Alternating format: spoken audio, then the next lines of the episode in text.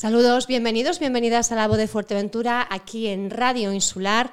Hoy vamos a hablar de las asociaciones majoreras. Ayer daban un puñetazo sobre la mesa para exigir a las administraciones públicas que se hagan responsables de los servicios sociosanitarios, una labor que están desarrollando cuando realmente la responsabilidad es de la administración local y pública. Aquí daban, como decimos, un puñetazo sobre la mesa y han expuesto la situación tan extrema a la que se están viendo sometidos. Y es que alguna incluso ha pedido una póliza de crédito para poder pagar a los trabajadores y las trabajadoras. El lunes se convocaba a la clase política, también a todos los alcaldes y alcaldesas de Fuerteventura y únicamente acudía una persona. Vamos a hablar de todo esto y lo hacemos precisamente con las protagonistas. Empezamos por mi izquierda, Ana Trujillo, presidenta de Asoma Samen. Buenos días. Muy buenos días. Juan Gutiérrez también, buenos días. Buenos días. José Bueno, presidente de AFA, buenos días. Buenos días. Y Teresa Cabrera, también de la entidad, buenos días. Hola, buenos días. Dos asociaciones que se han unido porque trabajan en el ámbito de la salud mental y también del deterioro cognitivo.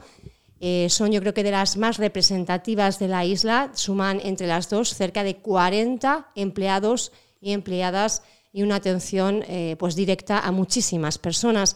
¿Cuáles son los motivos por los que bueno, pues han decidido convocar primero a la clase política y después a los medios de comunicación para dar el resultado de esa convocatoria? Pues a ver, em, ellos conocen el trabajo que hace Asomasamen y el trabajo que hace AFA. El por qué hacerlo así ya tan contundente como tú dices, pues porque nos vemos en que mm, eh, las administraciones y sus dirigentes eh, creen que están dando una aportación a nosotros para nosotros dar un servicio.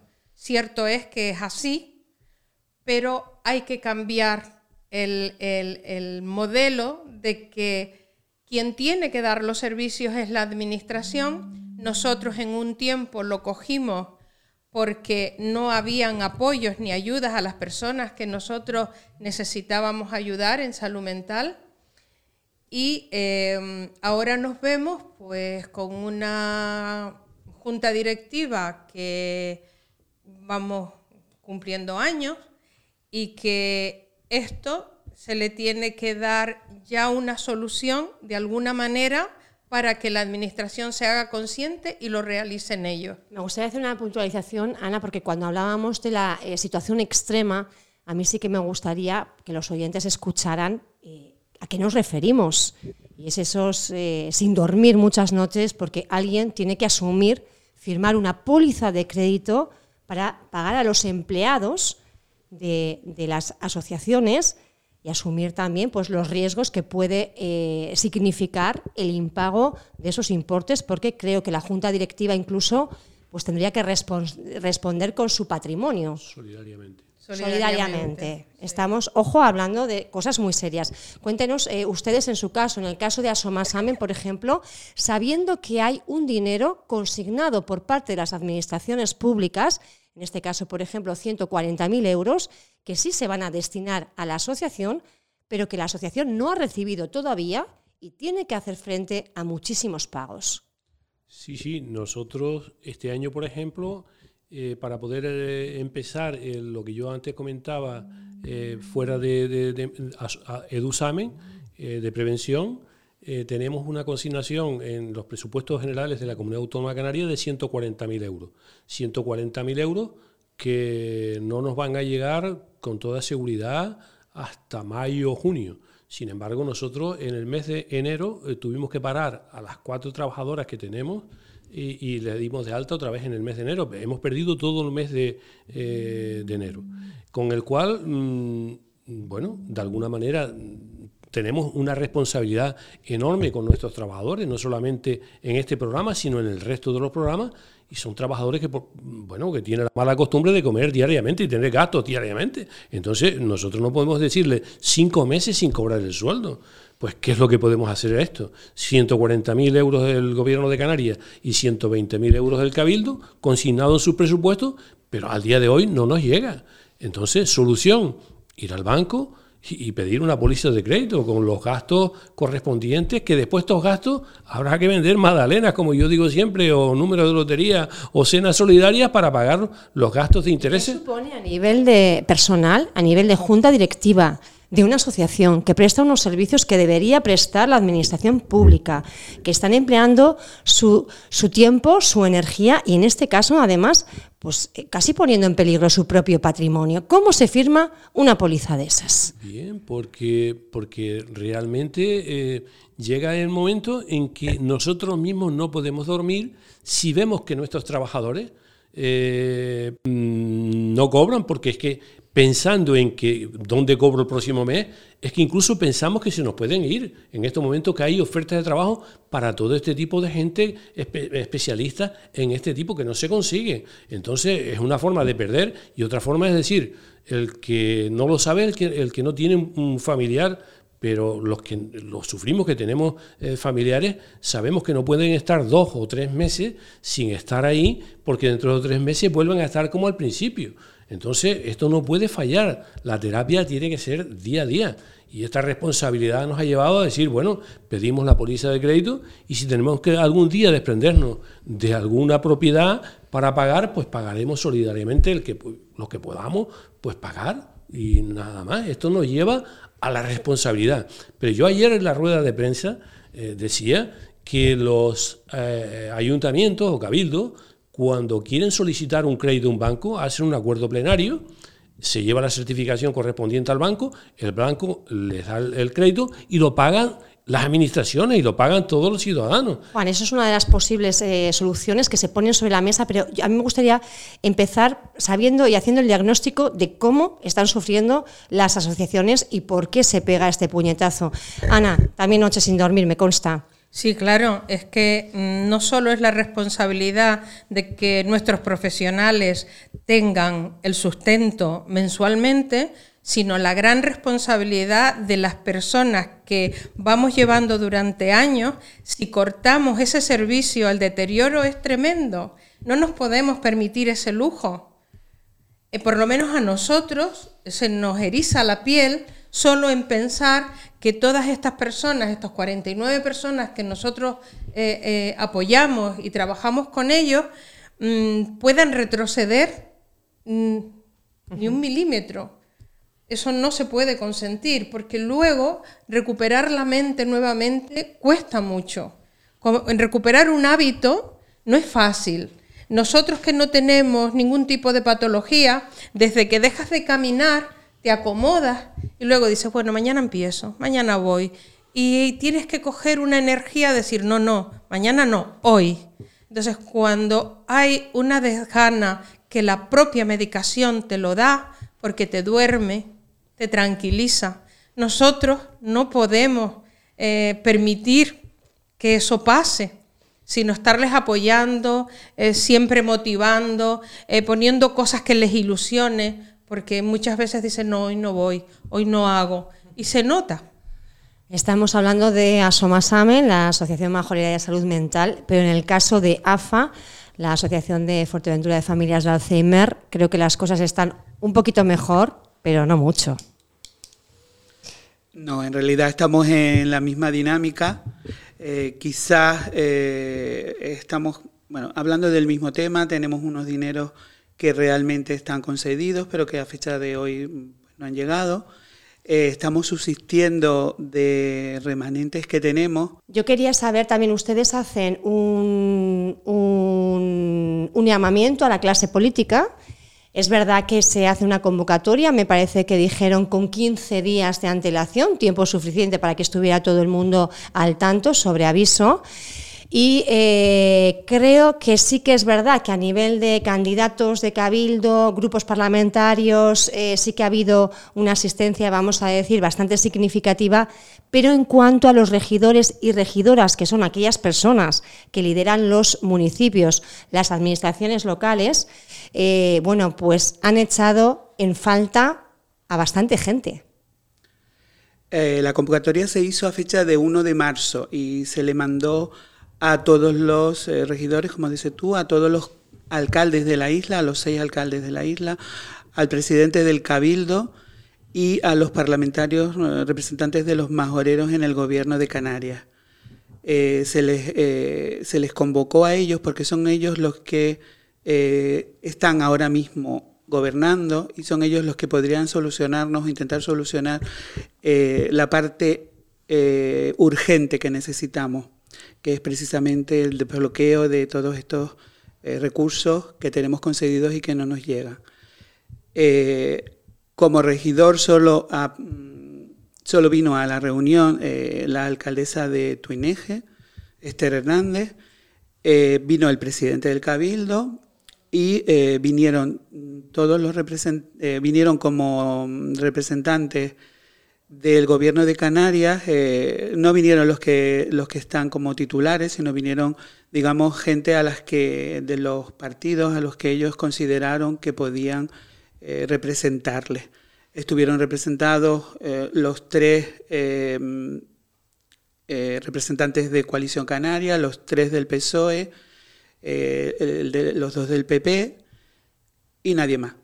Había un otro representante más. El presidente del Cabildo me parece que también acudió a la cita. El presidente del Cabildo, claro. el presidente del Cabildo era el principal protagonista ayer porque la cantidad de dinero que nos deben son eh, viene del Cabildo fundamentalmente. ¿A cuánto asciende, José, en, su caso, en caso de AFA? Eh, nosotros este año el presupuesto son 260.000 euros, más una adenda que tampoco sabemos de cuánto va a ser. El año pasado fue de 40.000 euros y eh, para poder continuar con los servicios que tenemos en el año de, que teníamos en el año 22 eh, pero desde luego no vamos a cubrir la lista de espera que tenemos, simplemente vamos a atender a los que ya tenemos con ese Directamente creo que eran unas 91 personas. En domicilio tenemos ahora mismo atendidos 92 personas. Y 95 en lista de espera, según y 95 en datos que ofrecían. Exactamente. Y mucha gente, que aquí está otro de, los, otro de los datos, porque hablaremos de la magnitud de lo que estamos hablando eh, según en función del impacto en la sociedad majorera. Eh, ustedes han extrapolado datos porque no tienen datos, digamos, reales de la situación de personas con deterioro cognitivo en Fuerteventura. Hablamos de 92 personas atendidas directamente, 95 en listas de espera, pero hablamos de casi mil personas que realmente estarían sufriendo, eh, padeciendo la enfermedad y que nadie las está atendiendo.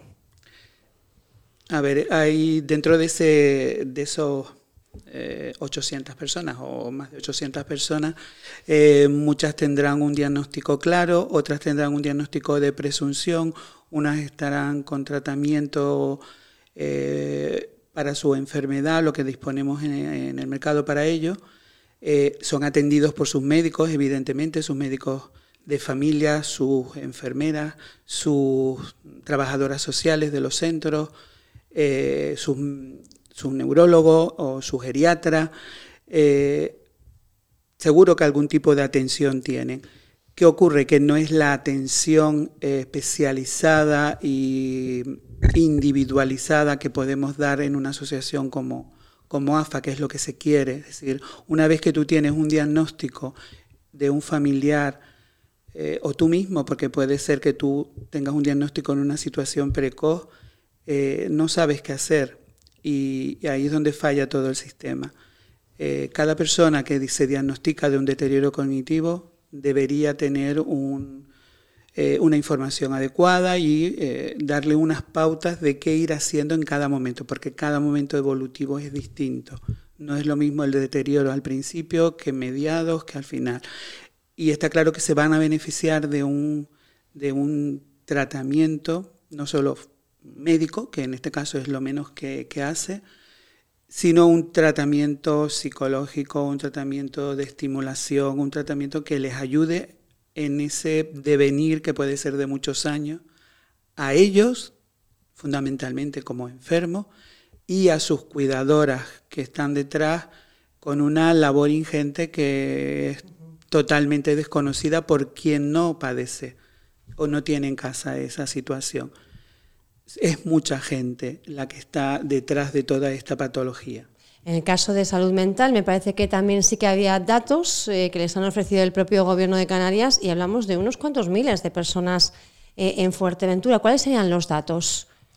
Pues los datos que tenemos eh, de atención en las unidades de salud mental son de 3.922, que presumimos de que son más, porque eh, están mucha gente atendida por los médicos de cabecera, de familia, que no han llegado al psiquiatra. ¿no? Em, luego, pues si queréis saber un poco cómo están repartidos, eh, en la atención de, de, la unidad de Gran Tarajal, 711. En la de Puerto del Rosario, 2.213. En atención infanto-juvenil, 1107. Tremenda esa cifra. ¿eh? Tremenda, sí. Eh, en atención ya con diagnóstico grave, 1022. Eh, y que nosotros atendamos de esos 1022, 49. Directamente de forma Directamente, sí. Luego, pues con estas cifras, nosotros desde el año 2017 vemos que la prevención es súper necesaria, porque eh, es casi lo que José acaba de decir, ¿no? Para evitar estas grandes cifras hay que dar mm, herramientas tanto al profesorado, a las familias y a los jóvenes de cómo cuidarnos en salud mental.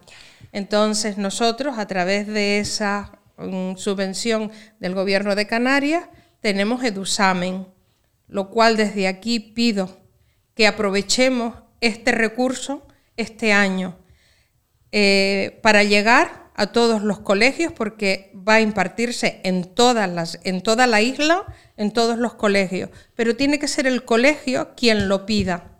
Entonces, mm, que se pongan en contacto con Asomasamen y que soliciten ese apoyo para irles poniendo en lista y ver en, qué reparto se puede ir. Nos hacemos una idea de la labor que realizan, es muy importante también visibilizar esa labor que realizan día a día, pero estamos en esa eh, reunión, que, en ese encuentro que ustedes celebraban el lunes tarde con la clase política. Hablábamos de varias formaciones políticas, eh, creo que han eh, nombrado al final Coalición Canaria, Partido Popular, Partido Socialista y AMF, en principio. Grandes ausencias, sobre todo en lo que es la eh, pues los regidores y regidoras de, los municipios de Fuerteventura, que no olvidemos son las administraciones más cercanas a la ciudadanía. Exacto, exacto. Esa era la importancia de unirlas a todas, porque eh, esa unión es la que va a hacer que estas cosas mejoren. Solo una persona acudió en calidad de regidor o regidora. Sí. Esas ausencias duelen duelen porque yo me, pregunto cómo van a explicarle a sus ciudadanos de cada municipio eh, el interés, cómo se demuestra el interés. Porque em, por datos de la Diputación del Común, 66.000 personas mayores viven solas en Canarias. ¿Cuántas viven en Fuerteventura? No lo sabemos. En un centro de salud, solo de un centro de salud de Fuerteventura, hay, está constatado que hay 200, casi 300 personas, 200 y pico, el pico es alto, que viven solas, mayores. El vivir solo es un, dato de vulnerabilidad, de posible vulnerabilidad. Entonces, si una persona diabética o con demencia está sola, mm, esto hay que, hay que tenerlo previsto. Hay que tenerlo previsto. Y que eh, nadie, ningún ayuntamiento, aparte del de Tuineje, que fue la alcaldesa. Y no es precisamente el ayuntamiento que más colabore por circunstancias, que colabore con la asociación. Es que esto no se trata de colaborar más o menos con una asociación, se trata de colaborar con tu ciudadano. Darle recursos, tener, pelearlo. Y pelearlo junto con el Cabildo, con la institución insular y con el gobierno de Canarias. Por eso les planteamos ayer que lo urgente, lo urgente ahora mismo, en cuestión de días, de semana, nosotros estamos a cero aunque tengamos recursos, eh, sobre el papel, no, pero realmente no, no, los podemos contar con ellos, no podemos contar con ellos. Tenemos, estamos a cero. ¿Cuáles son los compromisos? Porque ustedes, bueno, exponen todo esto que estamos hablando, se lo exponen también a la, a la, clase política y allí, bueno, pues analizan, Juan, algunas formas también de poder dar respuesta a esta situación. ¿Cuáles son las cuestiones que se plantean y qué compromisos se asumen por parte de la clase política? Bueno, pues eh, básicamente tres. Tres. Eh, primero, ver y agilizar los trámites, en, el, en este caso en el Cabildo Insular de Fuerteventura, para ver cómo se nos puede hacer llegar lo más pronto posible el dinero. El dinero que está sobre el papel, que vaya a la cuenta bancaria de las entidades. Ese es el primer compromiso que tiene, ver cómo se puede agilizar eso administrativamente. ¿Compromiso del presidente, Juan? Sí, compromiso del presidente. De, incluso de los partidos políticos que están también allí, de echarle una mano en esa cuestión aún. ¿Hay un pacto? ¿Se puede hablar de Sí, que sí, hay sí, pacto? Sí, Eh, yo- ¿se, se ponen de para- acuerdo realmente las para- para mí fuerzas un- políticas un pacto implicadas? en- para mí hubo un pacto ayer entre ellos. Un pacto entre las eh, Sí, fuerzas políticas sí, ahí sí. representadas, más allá, lo Después, social está más allá de lo político. La segunda es ver de la forma que se nos alivia a nosotros, a las asociaciones, el papeleo. El, pa- el- el triple y papeleo que hay que hacer.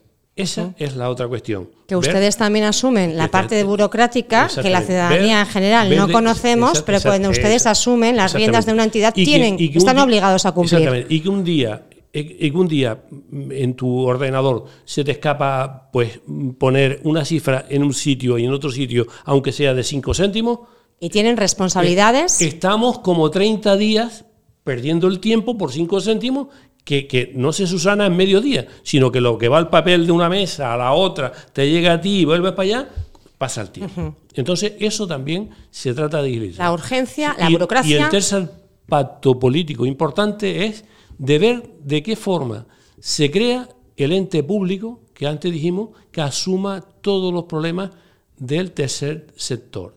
Y para esto se va a hacer una mesa la próxima semana, según se comprometió el presidente, de convocar a todos los ayuntamientos con sus técnicos para ver qué forma jurídica se le va a dar. Claro, también con nuestros técnicos correspondientes. O sea que, y ahí hay un compromiso político y ya que esta legislatura está terminando, posiblemente no haga yo, mm, no me haga muchas ilusiones, pero la ilusión donde la tengo es que ayer habían eh, candidatos a- de los partidos políticos, cabezas de lista, que asumían este compromiso político, estuvieran en el gobierno o estuvieran en la oposición, de todos estar de acuerdo para eh, la creación de este futuro ente, que no será corto ni medio, pero sí seguramente será en medio y largo plazo. Ustedes en la rueda de prensa, de alguna forma, bueno, pues mostraban una cierta alegría por cómo eh, había ido transcurriendo esa reunión, una reunión de tres horas y media, no era una reunión corta, sino que se habló eh, mucho y de forma dilatada, pero es verdad que ustedes llevan reclamando y denunciando la situación desde hace muchos años. ¿Qué es lo que creen que puede marcar la diferencia? ¿Por qué ahora sí los escuchan y ahora no? Quizá la situación es más grave. Quizá No. ustedes ya estén en un punto de que no pueden más. Hubo un momento en que el presidente del Cabildo nos dijo que estábamos en nuestro, entendí yo, que estábamos en nuestro derecho de dejar de hacer, prestar este servicio, pero que supiera que la población de Fuerteventura tardaría como año y medio, dos años, en tener este servicio por parte de las instituciones públicas, porque la- ninguna institución pública está preparada para ello. O sea que si nosotros dejamos de decimos, no queremos mañana seguir dando el servicio, y eh, estoy eh, ellos están convencidos de que se les avecina una muy gorda, muy gorda, muy gorda, y fue él, él mismo puso, dice, estaremos, pero que sepa la población de Fuerteventura que estaremos entre año y medio, dos años, en poder hacer lo que ustedes están haciendo, con el cual nos agradecieron todos profundamente la labor que estamos haciendo. Nosotros no estamos para agradecimiento, eh, está bonito, se- suena bien, no queremos agradecimiento, pero sí queremos reconocimiento y concienciación por parte de ellos. Yo el día 29 de septiembre del año pasado, eh, cuando hicimos la presentación de Dusamen, eh, yo les dije, ya de prevención han hablado otros, pero yo les voy a hablar ahora a ustedes que están aquí presentes, les voy a hablar de concienciación.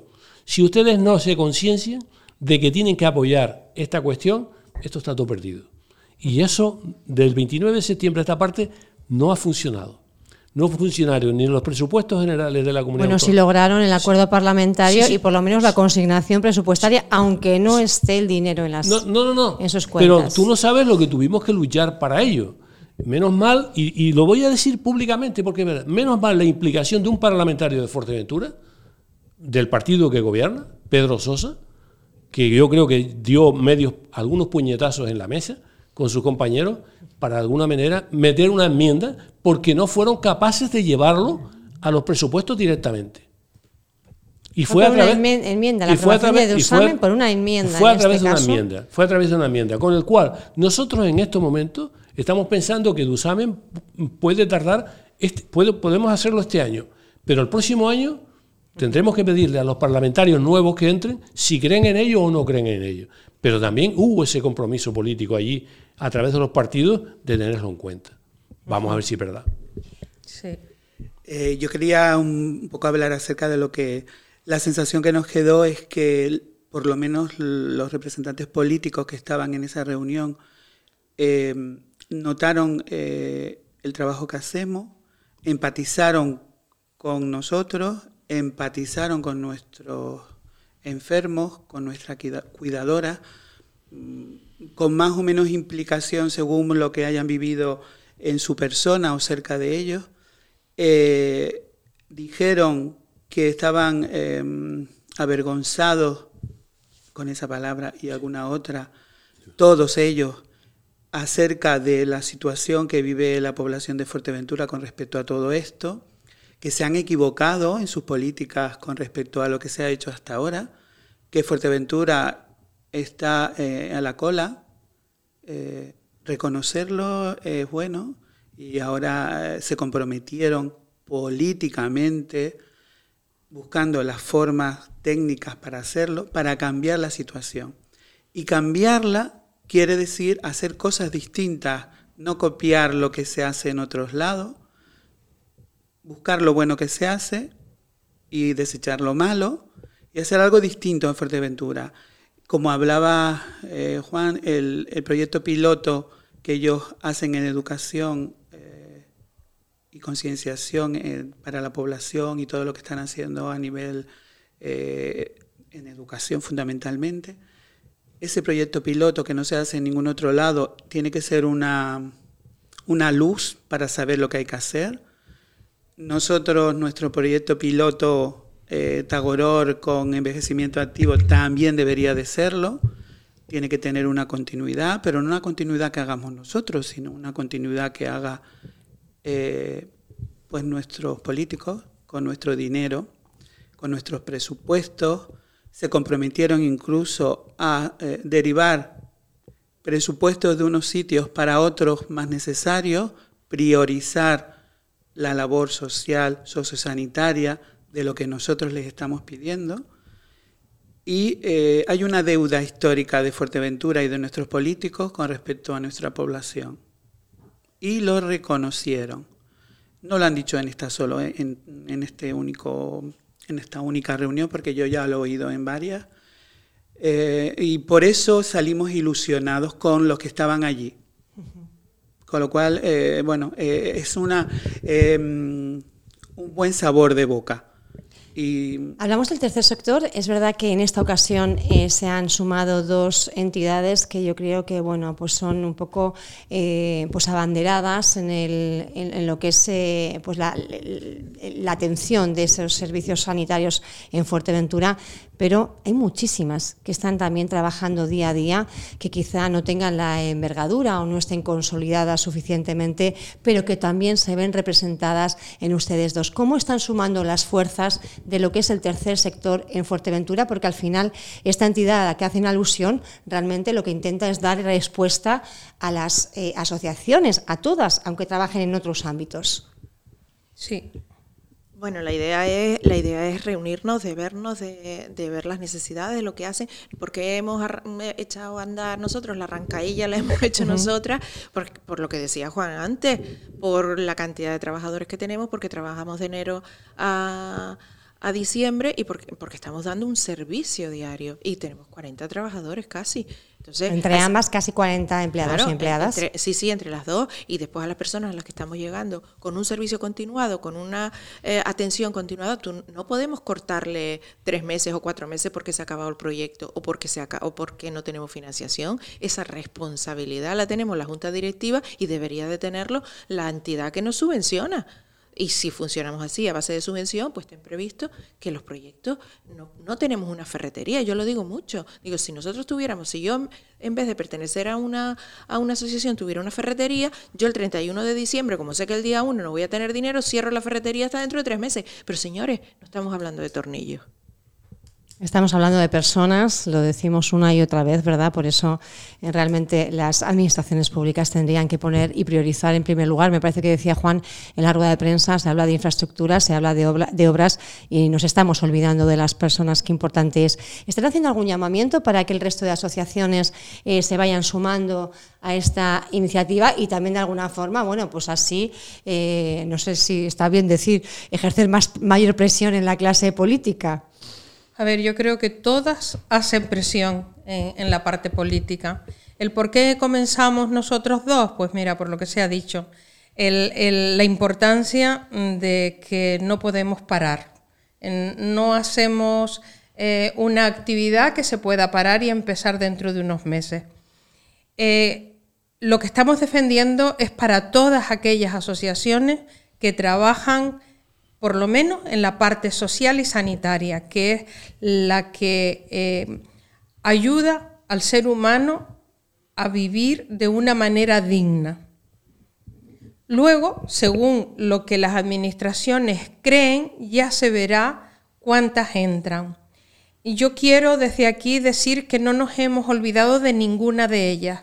Tenemos un listado de unas 16, creo, eh, a la cual se les, también se les invitó a venir hoy y queremos hacer una reunión próximamente, dentro de una semana o dos, hablarles de todo esto y a ver qué nos aportan y qué podemos seguir aportando. Quizás luego, eh, ¿por qué lo hicimos dos? Porque hemos hecho muchos encuentros y quien nos escucha eh, lo saben, de asociaciones. Mm, decimos las necesidades y hasta otra reunión cuesta mucho con todo el trabajo que tenemos unirnos y empezar a trabajar. Entonces es como decir, venga, eh, ya está aquí, vamos, vamos uniéndonos unas y otras, porque la fuerza es la que va a hacer de que esto llegue a buen fin. Las cosas cambien, estaremos muy pendientes también de que se vayan cumpliendo los compromisos, Juan. No, simplemente decir que si se agilizan los trámites en el Cabildo, entre los técnicos, intervención, políticos, en fin, todo esto para desbloquear que las subvenciones lleguen, al mismo tiempo que nos llegan a nosotros, le llegarán al resto. Al resto de entidades también. Si se, para agilizar el tema de documentos, papeles, etcétera, no será para nosotros, será para todos en su conjunto. Y la creación también de esa entidad, que de alguna forma... yo me imagino que si, si llegamos a ver la luz de esa entidad que estamos hablando y que proponemos que en su día se vaya haciendo cargo poco a poco de todas estas cuestiones, pues no se Que son suyas, recordemos, de la propia administración pública. Pues no sé, pues me, me imagino que eh, también se irán haciendo cargo de, toda, de todas las cuestiones, que, de estas cuestiones sanitarias que hay en Fuerteventura. Estaremos entonces muy pendientes de que se vayan cumpliendo los eh, compromisos. Preguntaremos también a alcaldes y alcaldesas por qué no han acudido eh, a, esta, a este encuentro tan importante. Yo no se los voy a preguntar a nivel personal, si los veo por ahí, mm, seguramente se los preguntaré que dónde estuvieron. Eh, pero yo creo que ustedes seguramente podrán preguntarle y así nos enteraremos también mm, vía radio o medios escritos a ver por qué no, por qué no fueron. Gracias por estar con nosotros en esta mañana en Radio Insular. Ana Trujillo, Juan Gutiérrez, Teresa Cabrera y José Bueno. Gracias. A ti. Muchas, gracias.